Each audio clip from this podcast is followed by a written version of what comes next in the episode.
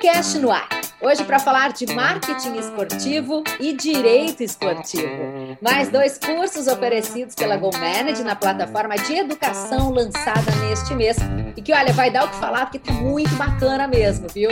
Vamos conversar com o publicitário Luiz Felipe Damo e o advogado Endel Lopes, que são responsáveis pelo conteúdo que já está no site para vocês, goacademy.club. Eu sou a jornalista Duda Strebes, está começando agora o GoCast, o podcast da GoManage, que fala de futebol de um jeito diferente.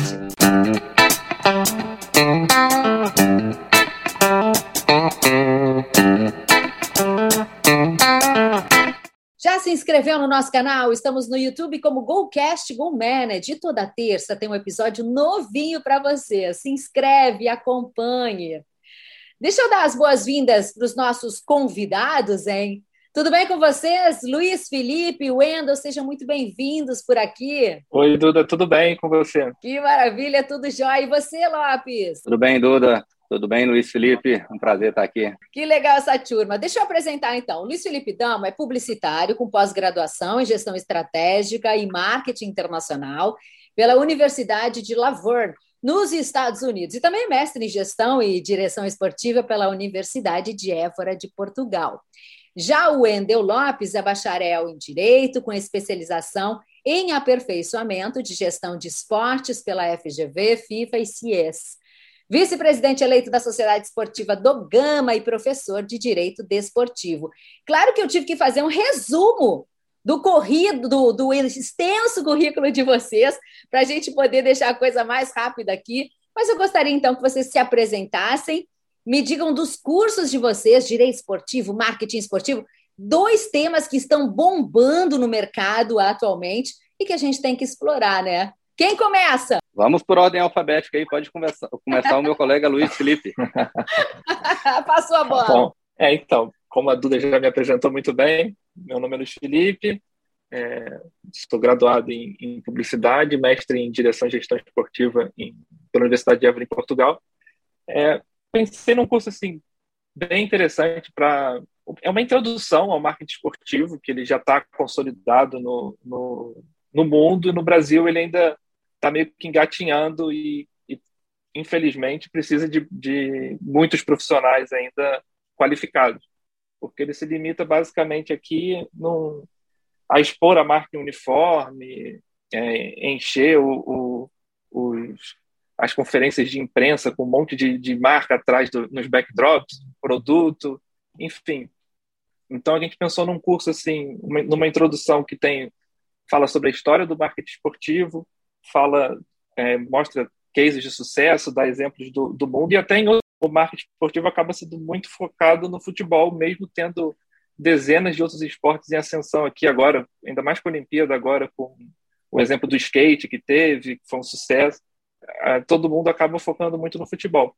Então a gente pensou num, num curso para agregar um, um, pouco sobre tudo e ver se a gente consegue formar mais profissionais para essa área. Muito legal. E antes de eu passar a bola para o Wender, que eu quero saber dele, eu preciso te perguntar do que difere o marketing em geral do marketing esportivo? É, na verdade, é, é, a mesma coisa. A, a diferença é que ele é aplicado no esporte é o marketing tradicional aplicado no esporte. A grande diferença é que só tem uma, eu acho, na verdade, para ser sincero, que é a paixão, né? O, não existe no, nenhuma marca no mundo que vai ter a paixão que tem o, o seu clube de futebol. Então, é o grande, a grande diferença do marketing esportivo é essa. E é uma grande diferença mesmo. Verdade, Luiz. E eu ia chegar justamente nisso, né? É, é, eu acho que os clubes de futebol, de modo geral, o esporte em geral, tem ouro nas mãos, né? Porque é impressionante a paixão dos torcedores, dos fãs de esporte, o quanto nós somos entregues realmente a esse conteúdo, né? E muito mal aproveitado muitas vezes. A, a gente viu agora na pandemia, a bola parou, parece que parou tudo, né? E são tantas Parou alternativas, tudo. tantas inovações que podem ser feitas, né? Então tem um universo de coisa aí para fazer. É, é, ainda mais aqui no, no, no, com a pandemia mesmo, que nem você falou, no, na Europa eles têm times lá com 60 patrocinadores, mas você não vê 60 marcas expostas na camisa, eles fazem diversas outras ações. É, e, e, aqui a gente acha que é só a visibilidade que importa. Verdade. Agora, e o direito esportivo, Wendel Lopes? Porque, olha, que tema importante também, hein? Vou te contar. É, a apresentação do meu colega Luiz Felipe aí aumentou em muito a minha responsabilidade, porque o, o marketing realmente é, é, é, vou falar assim, ele é o coração do, do das equipes, porque é para trazer o, o dinheiro, né? E, e o direito é para manter o, o, funcionamento. Então, no primeiro momento, nós pensamos em três cursos que são completamente independentes, mas são complementares. Por que três cursos? O primeiro curso é voltado para todo mundo que trabalha no futebol, seja atleta, treinador, o pessoal do marketing, o pessoal da diretoria, advogados, torcedores, que é o estudo do direito desportivo. Então, no estudo do direito desportivo, nós vamos falar da Lei Pelé, nós vamos falar do Profut, nós vamos falar do Código Brasileiro de Justiça Desportiva, da Lei da SAF. Então, nós vamos ter ideia do que é o panorama do direito desportivo no Brasil, começando lá na Constituição Federal. Com essas informações, nós vamos fazer um curso mais específico, que aí seriam para os advogados, que é o direito processual desportivo, que é como aplicar esse direito desportivo no dia a dia, como trabalhar perante o Tribunal de Justiça Desportiva, por que, que os clubes não podem entrar com ações na justiça comum, como é que funciona a Câmara de Arbitragem da CBF, a Câmara de Arbitragem da FIFA. Então, como o profissional do direito vai aplicar esse conhecimento adquirido no direito desportivo. E o terceiro curso, que também é complementar, ele já tem mais uma feição de direito empresarial, porque nós estamos falando da sociedade anônima do futebol, que é a nossa novidade legislativa, é o assunto do momento. Por muitos, é, esse assunto está sendo visto como o, algo que vai salvar e revolucionar o futebol brasileiro. E esse curso ele é voltado para o público em geral. Por quê? Porque nós precisamos entender o que é isso. Então, torcedores, membros da diretoria, advogados, administradores, contadores, todo mundo que direto ou indiretamente se interessa pelo esporte pode fazer esse curso. Por quê? Porque ele tem essa feição de direito empresarial. Nós vamos entender o que é um clube de empresa, o que é uma sociedade anônima, como essa sociedade anônima vai ser constituída, vai ser administrada, a grande pergunta, como será o pagamento das dívidas, que é o que enforca o, o grandes clubes aí do futebol brasileiro. Então, de forma resumida, são isso. Vamos aprender o que é o direito desportivo, como aplicar o direito desportivo e o direito empresarial, como organizar o clube na forma de sociedade anônima. Sensacional. Wendel, até esse, esse curso que você traz aí, super atual, sobre as SAFs, a gente vê aí o, Ronaldo comprou o Cruzeiro, Fogo, Nova SAF, quer dizer, muita coisa, o mercado agitado, mas não é fórmula de bolo, né? Que você pega e serve para qualquer clube, é salvação para todo mundo. Tem que botar na balança isso também, né? Não é para todo mundo, não, né? Essas ponderações devem ser feitas. Exatamente. Hoje, o, o que levou ao quadro atual é a desorganização. Então, os clubes que estão organizados, nesse primeiro momento, eles não estão pensando em virar SAF Aqueles clubes que estão muitas dívidas, eles veem isso como alternativa. Mas vejamos, sociedade anônima não combina com desorganização. As regras de compliance, as regras da fiscalização, as regras de organização, elas são muito mais rígidas. Então, aquele clube que hoje ele é completamente bagunçado né, em sua organização, em sua gestão, isso vai ter que mudar, isso vai ter que começar do zero. Então, para fazer o IPO dessas ações na Bolsa de Valores, para ser uma companhia de capital aberto, as regras são duríssimas. Então, é, é uma reinvenção o assunto tende a render. Tanto no direito esportivo, né, Luiz Felipe, como no marketing, tem que ficar dando F5 o tempo inteiro, né? porque são muitas atualizações, muitas novidades, muita coisa que tem que ficar ligado, né? Muita coisa acontecendo hoje no mercado de futebol, de esporte em geral, que eu acho que as pessoas já estão começando a ver também isso como entretenimento. Eu acho que a gente demorou até para ver, né? O quanto esse entretenimento abre inúmeras portas, o que a gente já viu nos Estados Unidos, NBA, o que eles fazem, show à parte. Vê, tu diz o quê? Basquete? Parece que nem é isso que a gente foi ver, né? Então, acho que é, é essa coisa da inovação o tempo inteiro acontece no direito esportivo, né? Das novas leis, das novas, é, é, das novas é, novidades, digamos assim, né? Que chegam aí. Mas também no marketing o tempo inteiro. Sim, sim, com certeza. Agora também o que está fazendo muito sucesso são as NFT, as fan tokens. O, o, o Vasco anunciou hoje que vai ter uma fan token, o Flamengo tem uma fan token, é, o São Paulo tem fan token. É, são, são outras maneiras que os clubes estão é, se atualizando e, e arrumando de, de, de gerar, gerar mais receita. Demorou para chegar aqui no Brasil? Isso já acontecia lá fora? Você que tem universidade aí, já fez cursos fora. É, isso demorou para chegar aqui? A gente custou para dar esse clique? É, o mundo agora já está muito mais rápido, né, mais dinâmico. O, o que eu vejo de diferença com lá fora, claro que lá começou antes lá, e, enfim, eles já têm isso há um, um pouco mais de tempo do que aqui, mas o que eu acho que a diferença é como os clubes aqui vão utilizar essa, essa nova forma de, de, de, receita. Como é que eles vão divulgar, que ações eles vão fazer. Lá fora você consegue ah, trocar uma, uma NFT por, por ir no, no, no, jogo do seu time, por camisa, por enfim, um monte de coisa.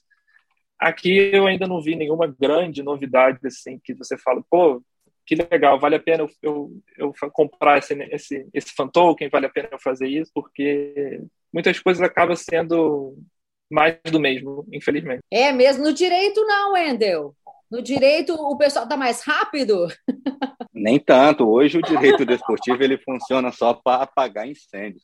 É, é, é isso que é interessante e, e, foi uma ideia, no meu ponto de vista, brilhante a gente juntar a conversa do direito desportivo aqui com o marketing. Por quê?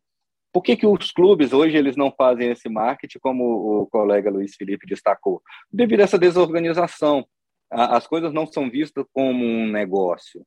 Né? Então, é, a própria lei Pelé, o Código Civil e a lei da sociedade anônima, ela fala que o administrador ele deve gerir como se ele estivesse tratando da sua própria coisa, né? Então ele não deve tomar decisões temerárias, ele não deve tomar decisões irresponsáveis. E é só o que se vê no, no, no futebol. Então, assim, muitas vezes o, o, é apresentado, isso eu vi na prática, uma ideia brilhante de marketing, como destacou o colega Luiz Felipe, mas o gestor ele não está preocupado com isso, ele não está preocupado com a estruturação, ele não está preocupado com o longo prazo. Muitas vezes ele acha um valor que está sendo investido no curto prazo baixo e, e ele pede um negócio que no longo prazo poderia ser mais um, como ele falou, dos 70. Então, você pega 70 pequenos ou médios negócios que se tornam grandes e estruturados. Aqui, aqui no Brasil, devido a essa desorganização e, e focando no ponto do direito devido à falta de responsabilização dos dirigentes, você tem uma folha de 10 milhões, você só aceita um patrocinador de 10 milhões. Você não quer 70 pequenos patrocinadores que, de repente, somem 20 milhões. Então, tratar o, o, o esporte como um negócio dentro da sociedade anônima do futebol ou dentro do clube empresa é essencial para esse ponto de virada. E essa conexão né, que a gente faz assim de áreas complementares, né? A gente falou no último episódio sobre planejamento, estratégia, marketing, direito esportivo. A gente tem que colocar tudo isso junto, porque nenhuma área ela é isolada. Isso é muito interessante, né? E, e nessa nossa plataforma aí que vocês trazem da, da de Go Academy, esse estudante, esse profissional vai ter essa ideia completa do que é, envolve, porque são muitas coisas complementares, né, Luiz Felipe? Sim, sim, com certeza. Como o Wendel estava falando, para um clube funcionar bem, ele tem que ter tanto a parte de direito bem, bem estruturada, o marketing, a parte comercial, o planejamento, tem que ter um planejamento. Os clubes aqui também, não é, não sou eu que tenho que falar sobre planejamento, né, mas os clubes aqui também não têm muito planejamento. Enfim, tem, tem muito que ser melhorado ainda. Perfeito. Gente, estamos chegando no finalzinho. Era um bate-bola mesmo para o pessoal ficar curioso, para o pessoal acessar ligoacademy.club, conhecer mais. Eu já disse que esse nosso site aí tem não só os cursos de vocês, mas também artigos, dicas de filme, de livro, tem um monte de atração lá. Quem gosta de esporte, quem gosta dessa área como nós, tem que acessar, conhecer mais. Último recadinho aí para a gente fechar do direito esportivo, do marketing, um convite aí para o pessoal. É, eu, eu começo me despedindo, vamos fazer aqui ao contrário. E, e Duda, eu queria destacar, fazendo um papel aqui de marqueteiro, exatamente o, o, o brilhantismo da plataforma. Por quê? Porque quando você tem cursos isolados, e aí eu falo, por exemplo, do direito, o profissional do direito ele fica um pouco com a visão unilateral, ele quer fazer curso só do direito. E dentro de um clube de futebol e dentro da empresa, ele, há, ele não entende a dinâmica como um todo. E o profissional do direito ele tem que conhecer o marketing, ele tem que conhecer o planejamento, ele tem que conhecer estratégia, ele tem que conhecer gestão. Então, todos esses cursos, todas essas áreas essenciais dentro do, do esporte é, é brilhante, é fantástico. Então, é preciso estudar o todo para que o negócio seja entendido como um todo. Perfeito. E o Wendel traz esse relato de alguém que trabalha em clube também, né? Que tem vivência em clube, que eu acho que é muito legal também.